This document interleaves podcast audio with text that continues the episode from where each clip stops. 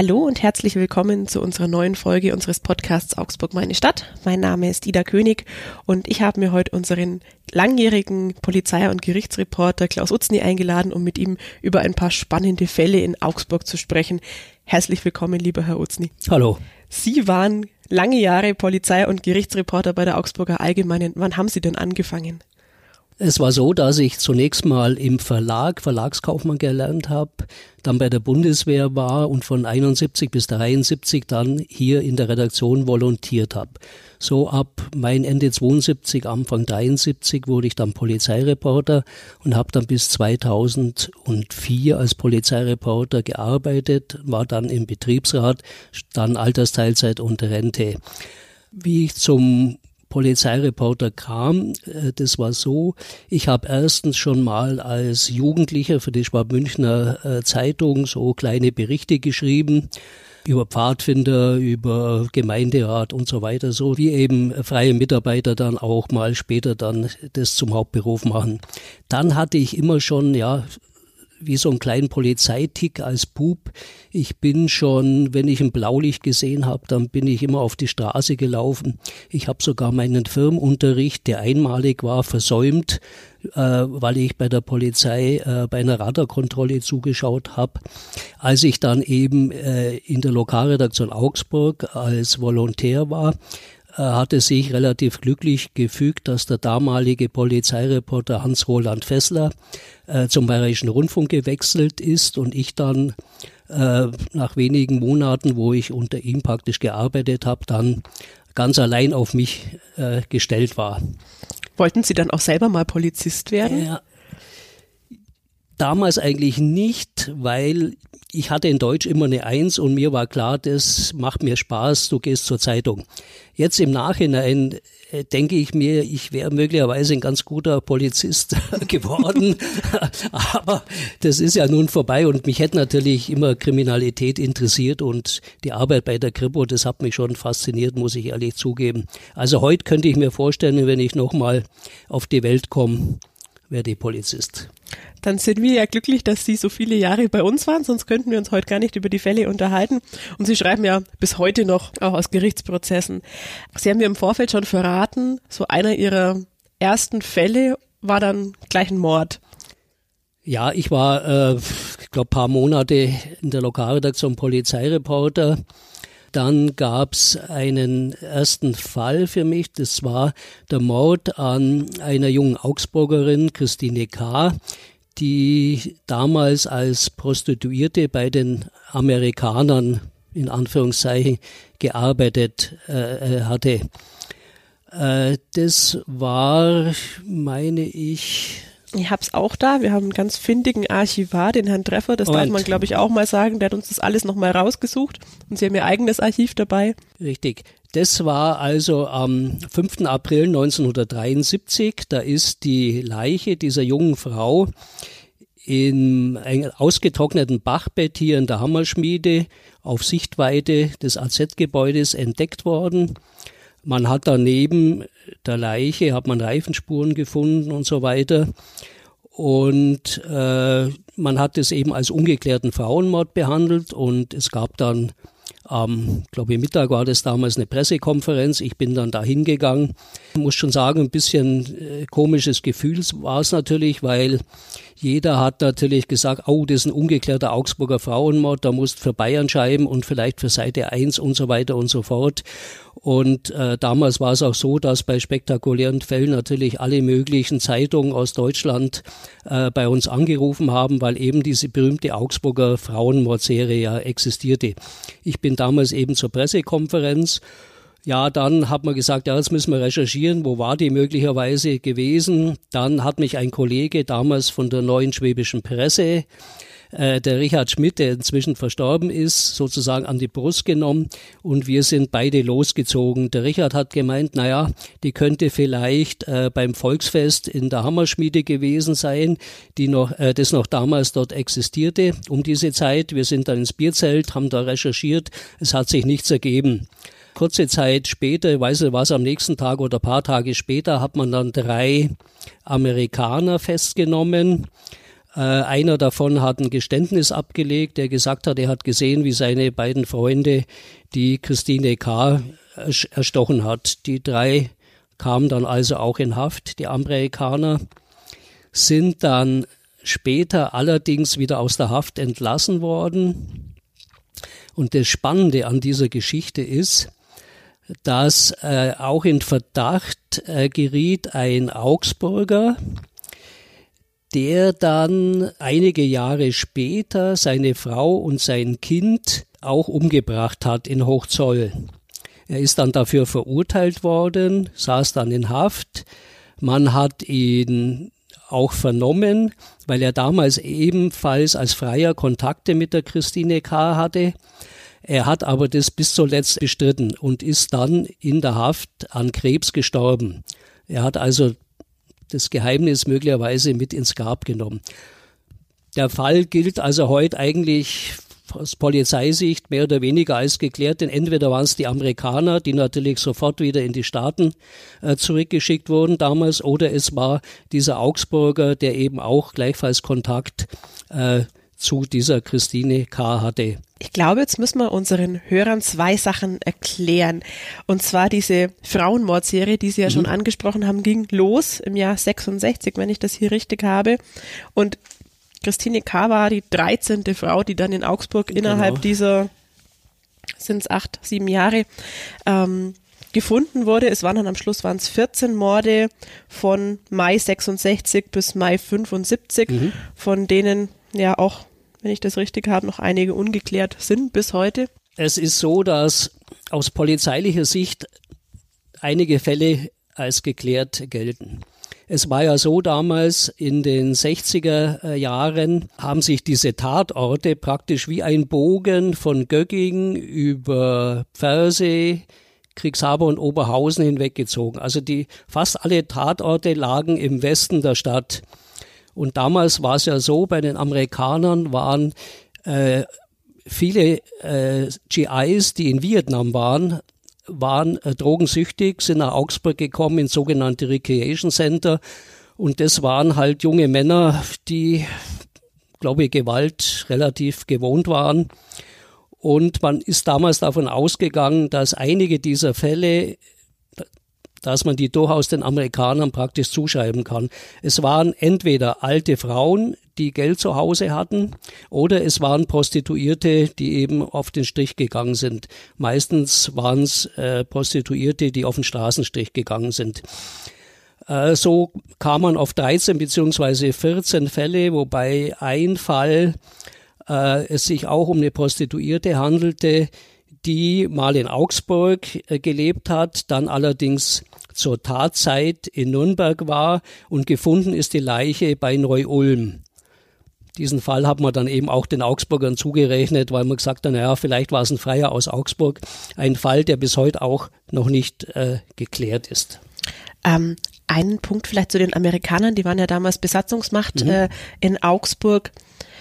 Viele unter unseren Hörern können sich an diese Zeit wahrscheinlich gar nicht erinnern, weil sie da zu dem Zeitpunkt noch nicht geboren waren. Wie muss man sich denn den Alltag damals in der Stadt vorstellen? Wie präsent waren die Amerikaner?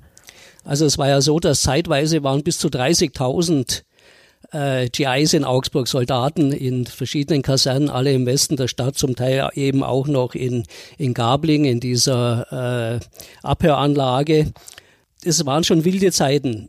Einmal haben die Amerikaner ja äh, ganz ordentlichen Sold bekommen. Damals stand also der Dollar äh, 4 zu 1, also ein Dollar 4 D-Mark. Äh, damit konnte man also äh, in die Kneipen gehen. Es gab unheimlich viel Bars in, in Pfersee, in Oberhausen, die nur von Amerikanern besucht wurden. Also die hatten quasi im Endeffekt für ihre Verhältnisse billige Preise und die Wirte haben gut verdient. Genau. Und es war so, dass zum Beispiel am Monatsende in den ersten Jahren nach dem Krieg sind also Prostituierte aus ganz Bayern immer nach Augsburg gekommen, oh ja, um hier sozusagen zu arbeiten. Viele Gastronomen damals, das weiß ich, weil ich mir auch noch einige bekannt sind und auch Taxifahrer haben natürlich, wenn die GIs äh, betrunken waren, äh, den Wechselkurs natürlich zu eigenen Gunsten geändert, zu eins zu eins. Und das waren damals wirklich goldene Zeiten für Gastronomen, Taxis, für Barkeeper. Also die haben da unheimlich viel Reibach gemacht damals. Die Amerikaner waren sehr ausgefreudig sozusagen. Später, dann einige Jahre, war ja die Black Power äh, Bewegung. Das hieß, äh, die äh, Kneipen haben sich in Kneipen für Schwarze und Kneipen für Weiße sortiert. Zum Beispiel am Oberhauser Bahnhof gab's äh, eine Kneipe, waren nur Schwarze drin, eine Kneipe gegenüber äh, nur Weiße. Es hat dann häufig ganz kräftige Auseinandersetzungen gegeben. Also da gab es wirklich auch noch ein großes Rassenproblem dann ein in riesiges der Rassenproblem, die Black Power Bewegung. Bei Schlägereien sind, ist die MP angerückt mit Lastwagen. Man hat da mit Baseballschläger äh, zugeschlagen und hat die dann bewusstlosen, wie auch immer, praktisch auf die Lastwagen raufgeworfen, ist mit denen wieder in die Kasernen zurück. Also die MP hat da ganz brutal äh, äh, ist da aufgetreten. Ne? Also die MP, die Militärpolizei war auch wirklich dann in dem Fall zuständig. Das heißt, es ging die deutschen Beamten eigentlich gar nichts an, oder wie kann man sich das vorstellen? Das große Problem war ja, dass äh, die Amerikaner waren Besatzungsmacht gewesen. Also sie haben eigentlich bestimmt, was Sache ist. Die deutsche Justiz hat damals durch den sogenannten Generalverzicht darauf verzichtet, bei Straftaten der Amerikaner zu ermitteln und äh, die vor Gericht zu bringen. Außer man hat diesen Verzicht widerrufen, das musste der Generalstaatsanwalt, wenn zum Beispiel Deutsche bei schwerwiegenden Straftaten Opfer waren, wie zum Beispiel beim Frauenmord. Dann hat man diesen Verzicht widerrufen, dann war die deutsche Justiz wieder zuständig zum Teil zuständig, weil wenn die Amerikaner wollten, dann waren die, wenn die nicht in Haft saßen, am nächsten Tag weg gewesen. Also man hat die dann zurück in die USA man hat die versetzt. einfach zurück in die USA, Ende. Da konnten die Deutschen nichts mehr machen. Also diese Zuständigkeit, das war glaube in einigen wenigen Fällen hat man das gemacht. Ansonsten waren viele Amerikaner auch dann äh, bei den amerikanischen Gefängnissen inhaftiert. Es war ein großes Zentralgefängnis, gab es in Mannheim, also von der US-Armee in Mannheim. Es sind auch Amerikaner, die Straftaten gegen Deutsche begangen haben, auch vom Militärgericht verurteilt worden und zwar ziemlich saftig, also mit höheren Strafen als von der deutschen Justiz. Allerdings hat man die dann auch relativ schnell in die Vereinigten Staaten geschafft. Ob die dann dort die Strafe ganz abgesessen hat, weiß man natürlich nicht. Ja, das US-Strafrecht sieht ja wirklich viel drastischere Strafen vor als ja. das deutsche Strafrecht. Also da ist mit lebenslänglich genau, und, und 25 Jahren ist nee, da nicht da weit, die Jahre das heißt, auch äh, ja. Äh, addiert. Da gibt's manchmal 250 Jahre äh, Knast, was bei uns ja nicht gibt. Bei uns ist ja eben lebenslänglich äh, die maximale Strafe beziehungsweise 15 Jahre die zeitliche Höchststrafe. Ne? Bei den Amerikanern wird addiert. Mhm. Damit begründet sich ja quasi dann auch, warum diese Fälle möglicherweise noch ungeklärt sind oder nie aufgeklärt werden konnten, wenn dann natürlich die Tatverdächtigen genau. über Nacht äh, im Flieger Richtig. sitzen und weg sind. Ein großes Manko war, dass man damals äh, die DNA noch nicht erkennen konnte. Es gab damals Blutspuren, da konnte man also die Blutgruppe herausfinden, das war aber auch alles gewesen. Also es gab noch keine, man konnte keine Genspuren sichern. Man hat zwar zum Beispiel bei Vergewaltigung natürlich auch Sperma gesichert, aber man konnte DNA nicht äh, äh, erkennen und nicht sichern. Das kam dann erst später, ich glaube im Laufe der 80er, Anfang der 90er Jahre, meine ich. Man hat also viel Spuren gehabt, auch Fingerspuren und so weiter. Aber wenn Sie jetzt eine Fingerspur haben und Sie haben 30.000 Amerikaner in Augsburg und keinen Computer, der es verarbeiten keinen kann, Computer, der es verarbeiten kann, es war praktisch sinnlos. Außerdem war es damals so, wenn in Augsburg ein Mord war, damals war zum Teil bis, glaube ich, 1973 oder 72 die Polizei noch städtisch, eine städtische Polizei, dann äh, ist praktisch bei jedem größeren Verbrechen, bei jedem größeren Unglück ist der Oberbürgermeister verständigt worden, der Ordnungsreferent und noch der zuständige Stadtrat für das. Die sind da alle am Tatort aufmarschiert, haben sich das angeguckt. Also ich äh, weiß zum Beispiel, dass damals bei einem äh, Mordfall im Fernseh, dass man da Fingerabdrücke gesichert hat und äh, Zigarettenkippen. Und äh, hinterher hat man dann rausgefunden, naja, das war der Kripo-Chef, der die weggeschmissen hat, der damalige. Also da war noch nicht viel mit äh, wirklich Ordnung nee, und heute ist ja Tatort. so, wenn heute so ein Tatort ist, dann geht die Spurensicherung rein und kein anderer darf rein. Nicht mal die Kollegen von der Kripo, sondern erst macht mal die Spurensicherung ihre Arbeit und dann kommen die anderen. Und früher sind natürlich alle möglichen Leute sind da reingetappt. Es war auch so, dass äh, manchmal äh, nach dem Stadtrat kam die AZ, der Polizeireporter, der dann auch in frühester äh, Zeit bereits am Tatort war, natürlich nicht reingelassen wurde. Aber ich meine nur, es ist nicht so exakt gearbeitet worden, wie es die Kripo heutzutage macht. Und ich bin überzeugt, dass viele Fälle auch dieser ungeklärten Frauenmorde heute geklärt äh, würden. Ähm, jetzt habe ich mir auch mal diese alten Berichte durchgelesen aus dem Jahr 73. Ähm, die strecken sich bis ins Jahr 75, weil das wohl ganz wirre Ermittlungen waren. Also da gab es jede Menge falsche Verdächtigungen, falsche Geständnisse. Wie kam es denn dazu? Also ich kann mich noch erinnern, dass äh, damals bei diesen Frauenmorden immer der sogenannte Gnom herumgeisterte. Also ein ganz kleiner, puckeliger äh, Mann, äh, der irgendwann mal in der Hasengasse äh, gesehen wurde. Und darauf hat sich dann eigentlich die Fahndung bei mehreren äh, Morden im Dirnenmilieu konzentriert. Auf den Gnom oder Glöckner von Notre Dame hat er geheißen. Und irgendwo habe ich auch mal gelesen, klein wie ein Zwerg. Ja, und so. es ist genau, aber ist immer wieder nie der was gleiche. rausgekommen. Mhm. Es hat tatsächlich jemand gegeben, der öfter für Dirnen so Besorgungen gemacht hat, der auch klein war und ein bisschen gebückt gegangen ist aber dem kommt man eigentlich auch nie was nachweisen. Und wie gesagt, das ist alles im Sande verlaufen mit diesem berühmten Zwerg.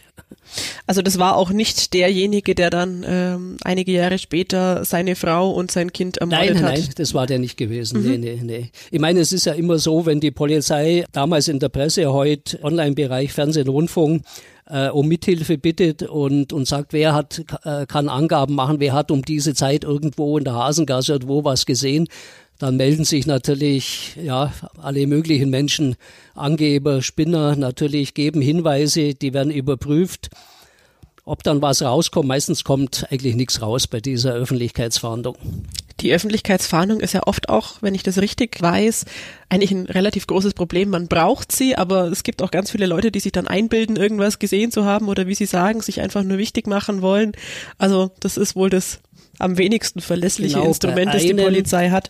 Bei einem der Frauenmorde, da ging es um eine Rentnerin in Pfersee. Da gab es dann später eine Nachbarin, die gesagt hat, also Jahre später, ich habe die Frau erstochen mit einer Schere. Das Interessante war, dass sie Einzelheiten wusste äh, vom Tatort, die eigentlich, außer man hat Einblick in die Polizeiakten, eigentlich niemand hätte wissen können, außer eben der Täter oder die Täterin. Die ist dann damals auch vor Gericht gekommen sogar, aber man konnte dies nie stichhaltig äh, nachweisen, woher sie die Information hatte, ob sie wirklich die Täterin war oder nicht. Durch DNA-Spuren hätte man das natürlich heute eventuell äh, beweisen können. Also es gab immer wieder solche Fälle, wo Leute aufgetreten sind, die gesagt haben, ich kenne den Mörder oder ich bin der Mörder selber oder so. Das gab es immer wieder. Und das wird heute wahrscheinlich auch nicht anders sein. Bis auf das, dass man es heute wahrscheinlich etwas besser Schnell ausschließen nachweisen kann, ja. Ob so ist. Genau. Ähm, Sie haben es vorhin eingangs schon gesagt. Es waren wohl relativ wilde Zeiten in Augsburg. Ähm, wie können wir uns denn Ihre Arbeit damals vorstellen? Wahrscheinlich doch deutlich anders, als unsere Kollegen da Ja, das- heute ja, arbeiten. Ich will es mal so sagen, ich glaube, dass damals für einen Polizeireporter einfacher war, äh, zu arbeiten als heute. In Augsburg gab es damals eben, als ich anfing, gab es noch die neue Schwäbische Presse, die dann später in der Augsburger Ausgabe der Abendzeitung äh, aufging, 1992, die dann nur ein halbes Jahr da waren, dann gab es den nimmer. Und die Kollegen, die haben sich auch spezialisiert auf Polizei und Gericht. Das war eigentlich die eins, einzige ernsthafte Konkurrenz, die es gab. Außer bei großen Fällen kam dann schon mal die Bildzeitung hier in die Stadt. Aber ansonsten war man eigentlich relativ allein als Polizeireporter. Das war wieder ganz gut, weil man hat eine Geschichte gehabt im Hinterkopf, konnte man sagen, ah gut, da warten wir noch ein paar Tage, da kann nichts passieren. Möglichst vor Freitag, damit es die neue Presse nicht hat, aber ansonsten war man allein. Heute gibt's, ich weiß nicht, Äh, der Verteiler für Pressemitteilungen ist, glaube ich, über 100 äh, angewachsen inzwischen äh, und das gab es damals ein, einfach nicht. Der, der Alltag war damals so, dass ich jeden Tag äh, Mittag zur Polizei bin da hat man sich so einen Pseudo-Pressebericht geholt. Da waren dann so kleine Einbrüche, Radarkontrollen und allen möglichen Käse drin. Und da haben Sie damals noch richtig hingehen müssen, weil heute ist es so, heute kriegen wir den relativ bequem per E-Mail. Ich hätte nicht hingehen müssen. Man hätte den auch per äh, Fax sozusagen, Fax gab es damals auch schon, hätte man den schicken können, aber ich glaube, Polizeireporter, wenn er kann, geht er natürlich vor Ort. Bin dahin marschiert, bin in die, äh, in die ins Pressebüro gegangen äh, habe dort mit den Menschen ein bisschen geredet. Ich hatte den Vorteil, dass ich bei der Bundeswehr als Radarflugmelder gelernt habe, verkehrt zu lesen. Man musste damals die äh, Flugrouten der Flugzeuge verkehrt von hinten an der Plexiglasscheibe hinschreiben. So habe ich gelernt, äh, praktisch verkehrt zu lesen. Das äh, kam mir damals zugute, weil er oft bei der Polizei die Akten angeguckt hat, wenn einer davor saß. Und ich konnte also lesen, Sie konnten es quasi auf den Kopf lesen, lesen, auf dem Kopf lesen, um was es geht. Das hat, ich will keine Namen nennen, aber damals auch mir besonders äh, geneigte äh, Pressesprecher hat es dann bewogen, auch ab und zu mal eine Akte hinzulegen aus dem Zimmer rauszugehen und ich konnte dann da schön äh, das lesen. Das waren so die Informationen, die man so einfach bekommen hat. Oder ich bin zum Einsatzleiter rübergegangen. Äh, da hingen dann oft an der Wand äh, Einsatzpläne für die nächsten Aktionen, zum Beispiel bei einer Entführung oder Erpressung. Äh, war auch wieder ein Informant. Dann bin ich meistens marschiert noch zum K1, also die Tötungsdelikte bearbeitet haben, haben ein bisschen da geredet. Dann bin ich zum Kripo-Chef vorgegangen, habe ein bisschen mit dem geredet. Und so hat man im Laufe dieser Stunde bei der Polizei sich halt im, möglichst exklusive Informationen eingeholt. Und wenn man da was erfahren hat, dann ist man ganz offiziell natürlich dann an die Polizei oder die Staatsanwaltschaft rangegangen und hat dann ganz offiziell äh, recherchiert. Ich bin auch damals alle 14 Tage immer eine Nacht äh, bei der Polizei mitgefahren. Das hieß damals sogenannte Führungsstreife oder dann später ADL. Das war die Streife, die praktisch überall dahin beordert wurde, wo irgendwas Besonderes los war. Und da bin ich meistens am Wochenende, Freitag, Samstag äh, mitgefahren meistens eben abends 8 Uhr bis früh um halb fünf, fünf, wenn ich Wochenende Dienst hatte und ähm, konnte mir da also ein ganz gutes Bild machen, wie die Polizei halt arbeitet und habe natürlich auch viel erfahren, viel Beamte kennengelernt. Das waren dann natürlich auch irgendwann mal meine Informanten. Das ist auch eine Sache, die wir eigentlich manchmal ganz gern machen würden, was aber inzwischen aus auch diversen Sicherheitsgründen kaum noch möglich ist. Ähm, man darf vielleicht mal in die Einsatzzentrale, genau. aber schon das ist eine absolute Ausnahme genau. und mitfahren geht leider aus Sicherheitsgründen mittlerweile nicht mehr. Das darf die Polizei auch gar nicht mehr machen. Und da sind wir natürlich schon ein bisschen neidisch auf die älteren Kollegen, die das genau. noch machen konnten. Das war damals so, man musste natürlich zwei Formblätter unterschreiben. Einmal, dass man auf Schadenersatz verzichtet wenn gegenüber dem Fahrer, wenn es zum Beispiel zu einem Unfall kommt. Und man musste auch damals auch schon Datenschutz äh, unterschreiben, dass man bestimmte Dinge äh, nicht veröffentlicht. Zum Beispiel, wenn man zum Prominenten die Wohnung kommt, der Freitod begangen hat oder wo es Familienstreit gab, solche Fälle zum Beispiel wäre ohne die selbstverständlich, dass man da nicht drüber berichtet. Ja, das wusste man damals auch. Aber das, glaube ich, das größte Problem heute ist, dass einfach zu viel da sind, die mitfahren wollten. Das ist, das glaube ich, das größte sein, Problem. Ja. ja, klar. Es gibt ja doch ja, unzählige freie Polizeireporter, genau. die sich natürlich alle auch für das Thema interessieren und die auch klar. oft ganz schnell vor Ort sind.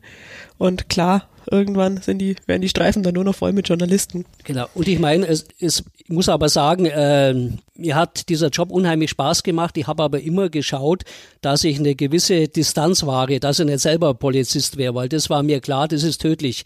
Wenn du einmal irgendwas siehst, was schiefgelaufen ist und du lässt es durchgehen, dann halten die dich praktisch für einen Kasperl. Und es war zum Beispiel ein Fall, der war immerhin 92, 93 wo die Polizei nach einer versuchten Vergewaltigung einen jungen Mann festgenommen hat, der einen gelähmten Arm in einer weißen Schlinge trug. Das hat irgendwie durch einen Fehler in der Kommunikation am Funk äh, hat dazu geführt, dass mehrere Streifen nachts äh, zu den Passanten gefahren sind, haben den ziemlich brutal praktisch niedergemacht, weil sie gemeint haben, das ist der Vergewaltiger. Das haben wir damals erfahren.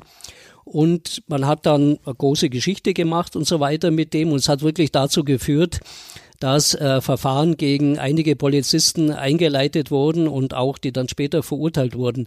Das hat mich natürlich eine Zeit lang, muss ich sagen, schon irgendwie zum Pressefeind Nummer eins äh, gemacht äh, für einige Monate. Also viele haben mir dann immer angeschaut und es hat sich dann wieder gelegt im Laufe der Zeit, weil eben das klar war. Ich habe gesagt, Leute, ich äh, muss das machen und ich schreibe gerne bei euch, aber wenn mal was schief läuft, tut mir leid, dann muss ich das auch bringen. Und ich habe das bei mehreren äh, Beamten, mit denen ich auch per Du war, auch gemacht, bei ihm sogar dreimal, sogar bei einem der Polizeichefs, äh, haben wir darüber berichtet, mit dem ich eigentlich auch sehr gut kannte, der mal bei einem Unfall auf der Autobahn mit Blaulicht auf der falschen Seite als Geisterfahrer oh gefahren ist. Ist zum Glück nichts passiert. Natürlich wollten wir das alles geheim halten. Ich habe es erfahren und ich habe mit ihm gesprochen, gesagt, sie, tut mir leid, ich muss es bringen und ich habe es dann auch gebracht. Aber insgesamt gesehen war, habe ich bis zum Schluss ein ganz gutes Verhältnis gehabt. Sie sagen zum Schluss, Sie arbeiten ja bis heute immer noch als freier Gerichtsreporter ähm, für uns. Was hat sich denn bei den Fällen verändert? Was waren es damals für große Fälle? Wir hatten es schon ähm, eben vor allem im Prostituiertenmilieu. Es waren alte Frauen, die leider immer mal wieder dann wirklich auch zum Mordopfer geworden sind. Und es gab wohl auch ein großes Drogenproblem zu dem Zeitpunkt. Ähm, was sind es heute für Fälle? Was hat sich da verändert? Also äh, diese Fälle wie äh, Morde im Dirnenmilieu oder ebenso Überfälle auf alte Frauen gibt es eigentlich heute kaum noch. Es gibt zum Beispiel auch heute kaum noch Banküberfälle. Hat es damals auch bald alle 14 Tage äh, gegeben. Die Kriminalität hat sich schon geändert. Ich meine, die, die Menschen haben sich eigentlich nicht geändert. Die Menschen sind gleich im Prinzip wie vor tausend Jahren. Es ist immer noch die, die äh, Motive für Kriminalität und die Triebfedern sind immer noch Macht, Geld und Sex, beziehungsweise dann Eifersucht, Hass und so weiter bei Trennung. Das hat sich nicht geändert. Die Parameter für Kriminalität äh, sind zunächst mal persönlichen Verhältnisse, in der einer lebt, dann die sozialen Verhältnisse, die politischen Verhältnisse und die Gesetzgebung.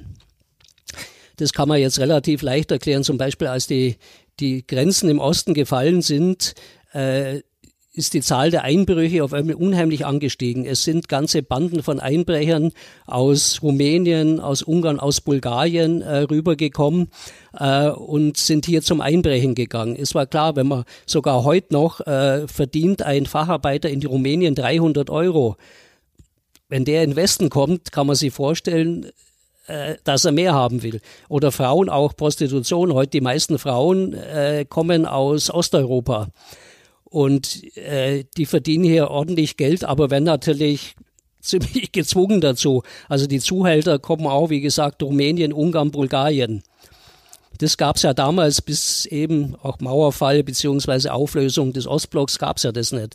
Oder äh, Internetzeitalter. Heute ein Großteil der Kriminalität äh, äh, läuft übers Internet. Das geht vom Online-Betrug, dass jemand bestellt, sich die Ware schicken lässt, äh, nicht bezahlt. Das geht über Waffen, Drogenhandel, über äh, Starknet, hauptsächlich Kinderpornografie. Äh, das hat es vor 30 Jahren, hat sicherlich auch schon gegeben. Da gab es halt Bilder. Aber dieses Bild gab es einmal vielleicht vervielfältigt und es gab irgendwo gewisse Kreise, vielleicht da hat man das getauscht, aber nicht so, dass es heute Tausende von Nutzern im Internet gibt. Das gab es damals einfach nicht. Heute, ich war im Gericht, da hat jemand äh, 50, 60, 70.000 Dateien gespeichert. Sowas wäre früher undenkbar gewesen. Oder im Internet zum Beispiel in Afrika werden falsche Bahnfahrkarten gedruckt.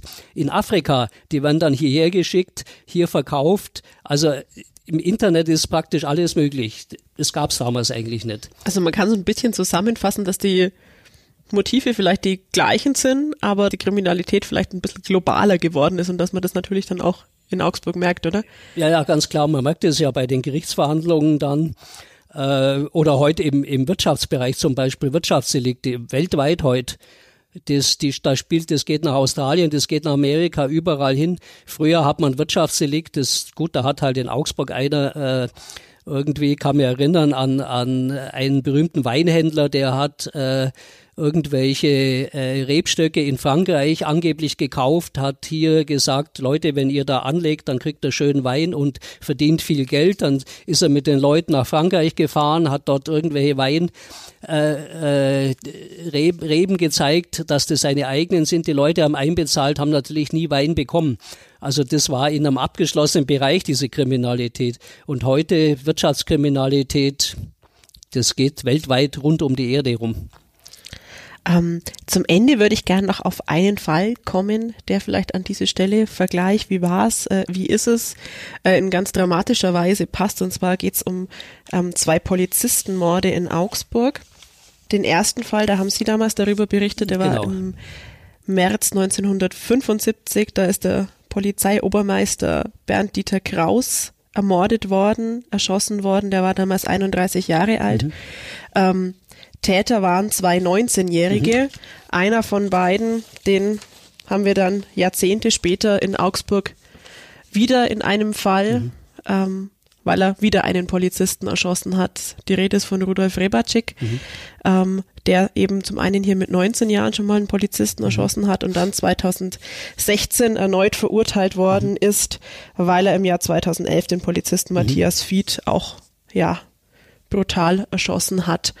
Ähm, wie war das für Sie, als Sie damals auch davon erfahren haben, dass eben so viele Jahre später exakt dieser Täter wieder auftaucht, eigentlich mit demselben Delikt? Wie nimmt man sowas wahr? Erschrickt man da? Ja, man erinnert sich natürlich sofort an den, an den Fall äh, damals 1975. Das war der 6. März. Der Fall war unheimlich tragisch, nicht nur weil da ein Polizist oder ein Mensch ums Leben kam, sondern wie es dazu kam. Das war ja so, dass dieser äh, Rudi Rebarczyk mit seinem Kumpel, die waren damals 19 Jahre alt, die hatten in der Lechrhein-Kaserne in Landsberg einen Wachposten überfallen, hatten die Pistolen, meine ich, äh, geraubt und sind dann in einem gestohlenen Auto geflüchtet. Damals äh, polizeimäßig äh, hat Landsberg zu München gehört, also hat die der, der Wachposten der Bundeswehr hat zunächst bei der Landspolizei angerufen. Die Landsberger Polizei hat die Funkfahndung nach München gegeben. Die Münchner haben später nach, nach Augsburg gegeben, also zur schwäbischen Polizei damals noch, und die hat es dann zur Augsburger Polizei gegeben. Es war so, dass dieser Funkspruch, dass nach diesem Auto gestohlenen BMW gefahndet wird, Minuten nach diesen Todesschüssen in Augsburg einging. Werde, hätte das nicht so lange gedauert, hätte man vielleicht oder wäre vielleicht das Leben vom dieses Polizisten gerettet worden. Es war damals so, ich habe nachts, ich glaube, es war zwei Uhr oder so, einen Anruf bekommen von der Polizei, dass da eben was passiert ist. Dann bin ich nachts äh, rausgefahren zur Autobahnraststätte, zum kleinen Weg, der hinter der Raststätte führt. Dort war Gebüsch. Als ich da angekommen bin, hat da irgendwie eine ganz gespenstische Stille geherrscht. Es waren ein paar Scheinwerfer an, ein paar Leute sind da, haben da Spuren gesucht. Die Leiche des Polizisten war verdeckt. Es standen da Polizeichefs rum, der Präsident, der Augsburger Polizeichef, der Kripo-Chef, alle standen rum. Man hat ganz leise gesprochen, also es war eine ganz eigentümliche äh, Atmosphäre gewesen. Ich war dann da eine Stunde und so weiter, man konnte ja noch nichts sagen. Bin dann nach Hause am nächsten Tag in der Früh, hat man dann schon die beiden äh, den, die beiden 19-Jährigen äh, ermittelt. Glaube ich, nachdem das Auto gefunden worden war, hatte die festgenommen. Und es gab dann auch eine große Pressekonferenz und äh, ich bin dann zurück und man hat da ja quasi seitenweise sozusagen drüber geschrieben. Er hat einen Haufen Fotos damals noch in der, in der Nacht gemacht. Und ja, als ich das dann jetzt vor paar Jahren wieder gehört habe, da kamen natürlich mehrere Leute auch von Fernsehsendern an mich ran, die auch diese Unterlagen hatten und ich musste dann einmal nochmal das auch im, im Gericht dann nochmal erzählen, wie das damals war. Und ja, das hat mich dann schon berührt irgendwie. Damals ist ja der, der Rudi R. ist ja, obwohl er noch heranwachsender war, was heute sicherlich nicht möglich wäre, zu lebenslanger Haft äh, verurteilt worden, ist dann, ähm, meine ich, 1994, meine ich, ist er wieder äh, freigekommen, ist dann später nochmal kurz verhaftet worden wegen anderer Delikte und hat dann eben im, im Siebentischwald da diesen Polizisten Fied eben auch erschossen. So einen Fall habe ich meine äh, ganze äh, Polizeikarriere eigentlich nicht erlebt, muss ich sagen. So was Dramatisches. Und es sind ja in Augsburg nach dem Krieg äh, gab es zwei Fälle unmittelbar nach dem Krieg sind Polizisten einmal von einem Hasendieb erschossen worden, einmal nach dem, nach dem Raubüberfall und dann eben der Polizist eben hinter der Autobahn, der Herr Kraus und dann der Herr Fied eben im Siebentischwald. Und es zeigt natürlich Gott sei Dank, dass das relativ wenige Fälle sind, die natürlich dann umso mehr äh, Aufsehen erregen und Bestürzung erregen. Wie ist es, wenn man nach so vielen Jahren, Sie sagen, es berührt einen irgendwo schon, kommen da auch die Bilder wieder. Es ist ja so, dass es gerade Ermittlern oft so geht, dass die dann sagen, irgendwie, ja. sie schlafen dann doch schlecht. Sie sind ja dann auch in der Nacht noch vor Ort gewesen, klar, nachdem das Ganze war. Aber geht man da abends ins Bett und hat es wieder vergessen oder nimmt man da schon das ein oder andere Mal was mit? Man nimmt schon das eine oder andere mit. Bei mir war es eigentlich schon so, nachdem ich damals auch ab 1981 kleine Kinder hatte, ist mir alles nahegegangen, was mit Kindern zu tun hatte. Und ich kann mir noch an einen, einen Fall erinnern, da wenn ich heute die Augen zumache, dann sehe ich das Bild nach wie vor.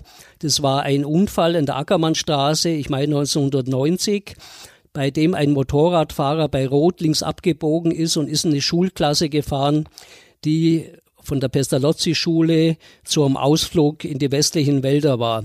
Da hat es damals ein totes Mädchen gegeben und mehrere schwer verletzte Kinder. Und als ich von Neuses damals, das war in, am frühen Morgen, äh, mit dem Auto hingekommen bin, habe dann das Auto abgestellt und bin genau in den Augenblick an den Tat oder an den Unfallort hingekommen, wie zwei Beamte oder vom Bestattungsdienst dieses tote Mädchen hochgehoben haben und haben es in den Sarg gelegt. Und ich sehe heute noch das Bild vor mir, diese langen Haare, dieses Mädchen, es war glaube ich eine, eine Türkin oder ich weiß es nicht mehr ganz genau, wie die in den, und dieses Bild, muss ich sagen, habe ich immer noch vor mir.